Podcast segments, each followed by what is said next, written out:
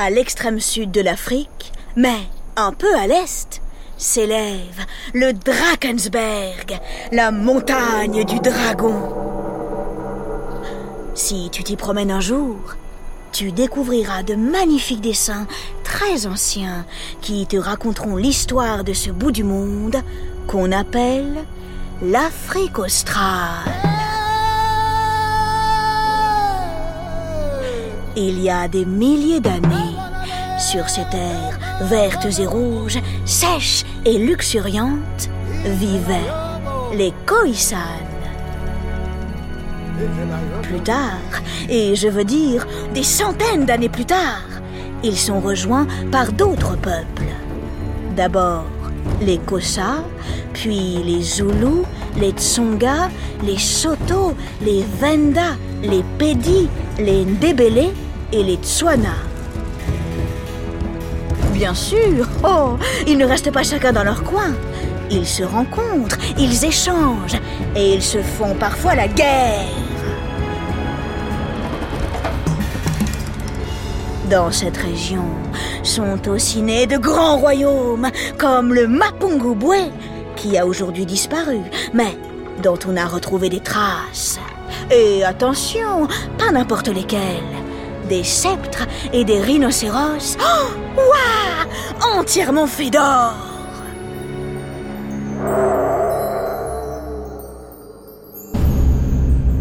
Oula Sans nous en rendre compte, nous avons laissé filer le temps. Nous sommes arrivés à la toute fin des années 1400. À cette époque, les Européens cherchent à aller aux Indes par la mer. Des Portugais puis des Hollandais passent en bateau dans la région. Les Portugais ne restent pas. Les Hollandais, si. En 1652, tout au sud, au bord de l'océan Atlantique, ils fondent la ville du Cap. Puis ils s'emparent des terres tout autour. Ici vivent des koi mais ils s'en fichent. Ils sortent leurs fusils, ils font tirer les canons. Ce qu'ils sont en train de faire porte un nom, la colonisation.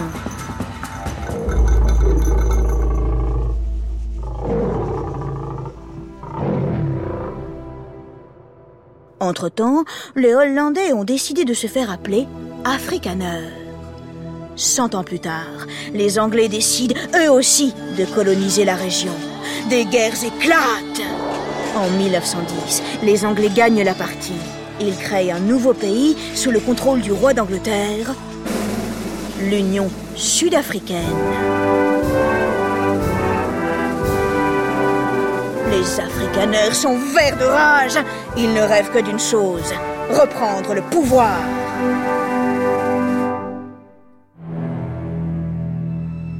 Les Afrikaners et les Anglais ne s'entendent pas très bien. Soit. Mais il y a une chose sur laquelle ils sont à peu près d'accord. Ils veulent dominer les Africains. Pourquoi? Eh bien, ils croient en une idée affreuse, fausse et criminelle. La supériorité de l'homme blanc.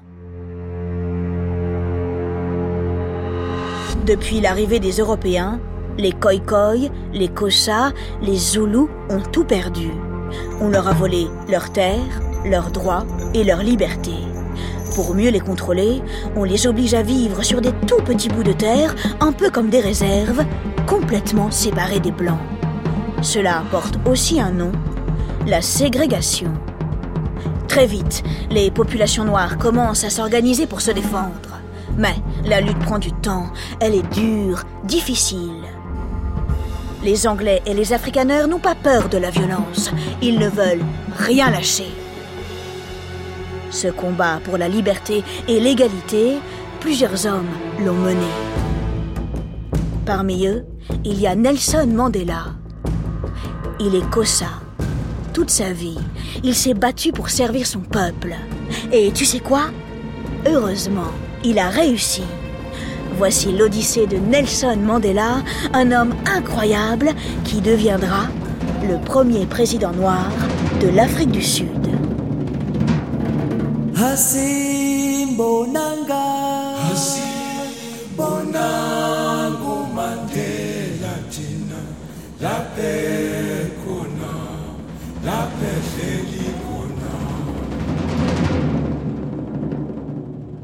Nous sommes dans le Transkei, une magnifique région située au sud-est, au bord de l'océan Indien.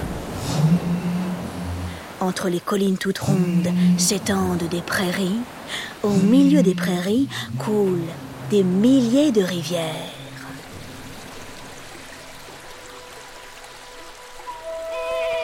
Nelson naît le 18 juillet 1918. Il ne s'appelle pas encore Nelson, mais Rolir Larla, ce qui en Kosa signifie tirer la branche d'un arbre ou, oh, oh, plus familièrement, celui qui crée les problèmes. Rolir Larla grandit dans le village de Kounou. Son père est chef de tribu. Il descend de la famille royale des Tembo. Son rôle Conseiller les rois. Lorsqu'il sera grand, Rolir Larla le sait, lui aussi il parlera à l'oreille des grands chefs. C'est son destin, ainsi le veut la tradition.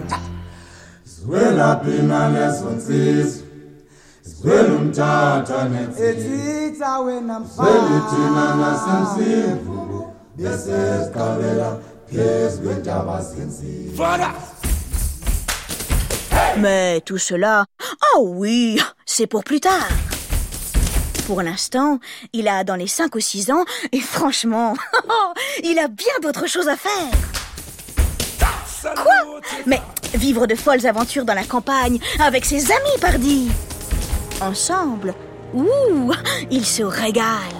Ils gardent les chèvres et les veaux, ils apprennent à se battre avec des bâtons, ils sautent dans les rivières fraîches et, comble du délice, ils boivent le lait directement au pied de la vache.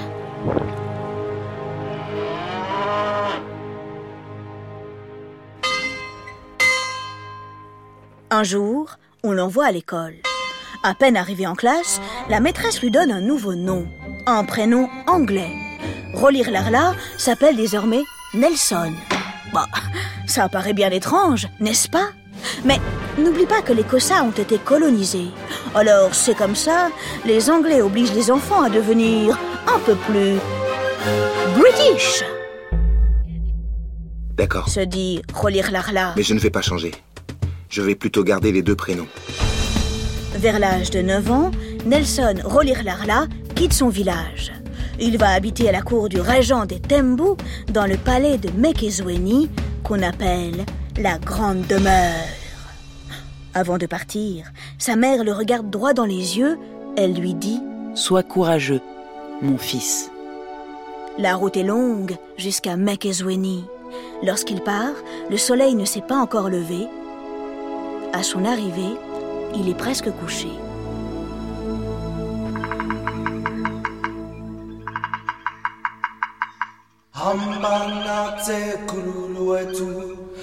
Le régent traite Nelson comme son propre fils. Il est sévère, mais juste. À ses côtés, il apprend beaucoup. Il faut dire que Nelson est très curieux. Il ne pose pas de questions, mais il apprend en regardant. Il observe tout. Surtout les réunions tribales. Régulièrement, le régent invite tous les Tembu à la grande demeure pour parler de la sécheresse, du bétail ou des nouvelles lois. Lors de ces réunions, chacun a le droit de parler. Sorciers, agriculteurs, guerriers, le régent les écoute tous. Oh Nelson est très impressionné. Il se dit Ça, c'est un grand chef. Quand on commande, il faut d'abord écouter. Nelson grandit. Il va au collège, puis au lycée. Ses professeurs blancs lui apprennent que les meilleures idées du monde ont été inventées par les Européens. Oh, ça, par exemple, il trouve ça vraiment bizarre. Et puis, oh, quelque chose d'autre le chiffonne. Chaque fois qu'un noir croise un blanc, il doit courber la tête. Le jeune homme se demande bien pourquoi. Un après-midi, les élèves reçoivent la visite exceptionnelle d'un grand poète Kossa. Sur les épaules, il porte le carrosse. C'est le manteau traditionnel. Il est très beau en peau de léopard. Et dans chaque main, il tient une lance. Cette vision, c'est un choc pour Nelson, comme si tout d'un coup, l'univers entier s'était renversé. Fasciné, il ne peut quitter l'homme des yeux, alors il le regarde et surtout il écoute. Le grand poète raconte l'histoire du peuple Kosa. Il raconte les grands guerriers, les batailles et l'arrivée de l'homme blanc. Il dit Les étrangers ne s'intéressent pas à notre culture. Nous ne pouvons pas les laisser s'emparer de nos terres. Nous ne devons plus obéir à leurs dieux. Un jour, je le prédis, les forces africaines vaincront. Peuple Kosa, je te donne l'étoile du matin car tu es un peuple fier et puissant. Nelson tremble de tout son corps. Il a la chair de poule et les larmes aux yeux. Jamais il ne s'est senti aussi fier. Ce soir-là, il regarde le soleil se coucher. Le ciel s'embrase, puis devient noir. Lorsque la nuit arrive, pense le jeune homme. Le jour n'est jamais loin derrière.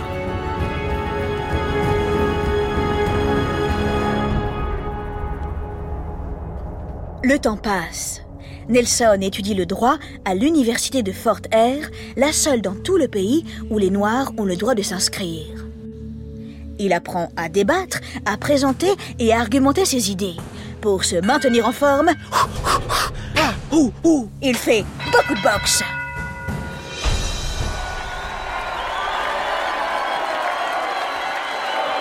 En deuxième année, Nelson participe à une grève pour donner plus de pouvoir aux étudiants. Il tient tête au recteur de l'université. Très poliment, c'est vrai, mais tout de même, il faut un certain courage, qui n'est pas tout à fait récompensé. Nelson est renvoyé.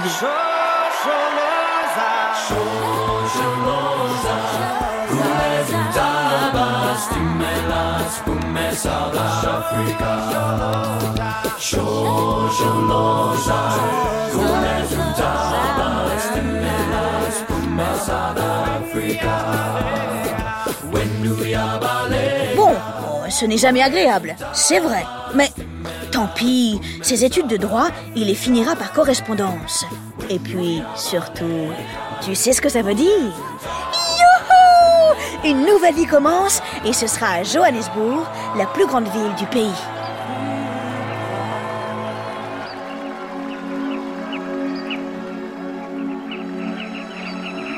Lorsqu'on veut se rendre à Johannesburg, il faut remonter plus au nord, passer à travers les montagnes, entrer dans les terres.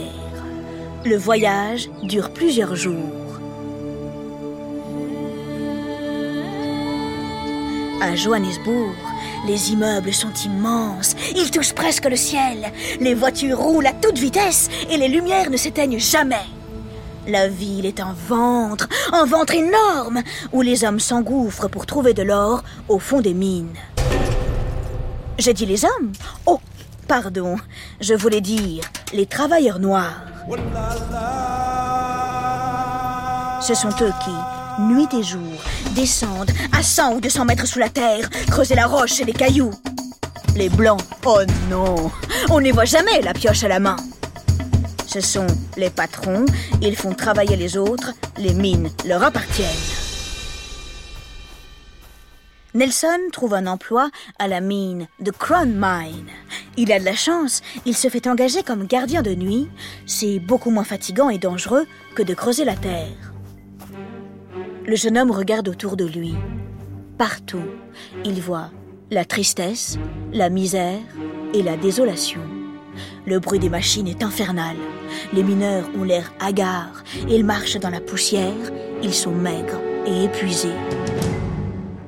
Le soir, ils ne peuvent même pas rentrer chez eux. Ils s'entassent les uns sur les autres dans de toutes petites baraques, sans eau ni électricité. Les Blancs n'ont pas seulement pris nos terres, pense Nelson. ils volent nos richesses, notre santé, nos vies. Notre pays tout entier est entre leurs mains. Sans se gêner, ils nous dévorent à pleines dents. Un nouveau mot apparaît soudain dans son esprit. L'exploitation, Comment un homme peut-il faire ça à un autre homme? se demande-t-il. À la fin de son service, Nelson aime bien prendre le frais sous les jaracandas en fleurs. Lorsque le soleil se lève, pendant quelques secondes, il inonde la terre, et alors, On dirait que les arbres se transforment en énormes bouquets d'or. Le jeune homme pense à ses ancêtres, il pense à son village, il regarde la ville. Elle est si belle et en même temps si terrible. Souvent, il a une grosse boule au ventre. Pourquoi n'a-t-il pas eu le droit d'aller étudier dans la même université que les Blancs? Pourquoi n'a-t-il pas le droit de voter? Pourquoi les Noirs, sans cesse, doivent se courber? Le poète Kossa avait raison. Quelque chose ne tourne pas rond en Afrique du Sud. Un matin, Nelson prend une décision il va devenir avocat.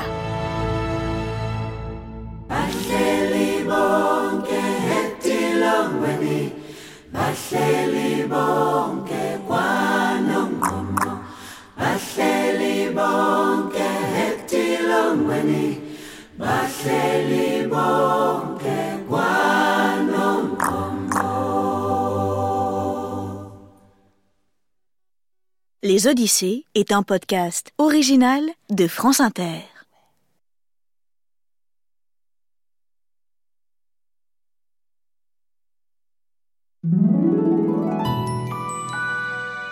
Mais au fait, pourquoi les colons hollandais ont décidé à un moment donné de se faire appeler Afrikaners? Après avoir fondé la ville du Cap, tu te souviens, c'était en 1652, les Hollandais ont fait des enfants. Plusieurs générations de colons blancs sont ainsi nés en Afrique du Sud. Ces derniers, pour se différencier des colons nés en Europe, ont décidé de se donner un nouveau nom. Ils ont choisi le mot afrikaner pour bien montrer que leur pays à eux, eh bien, c'était l'Afrique du Sud, pas les Pays-Bas.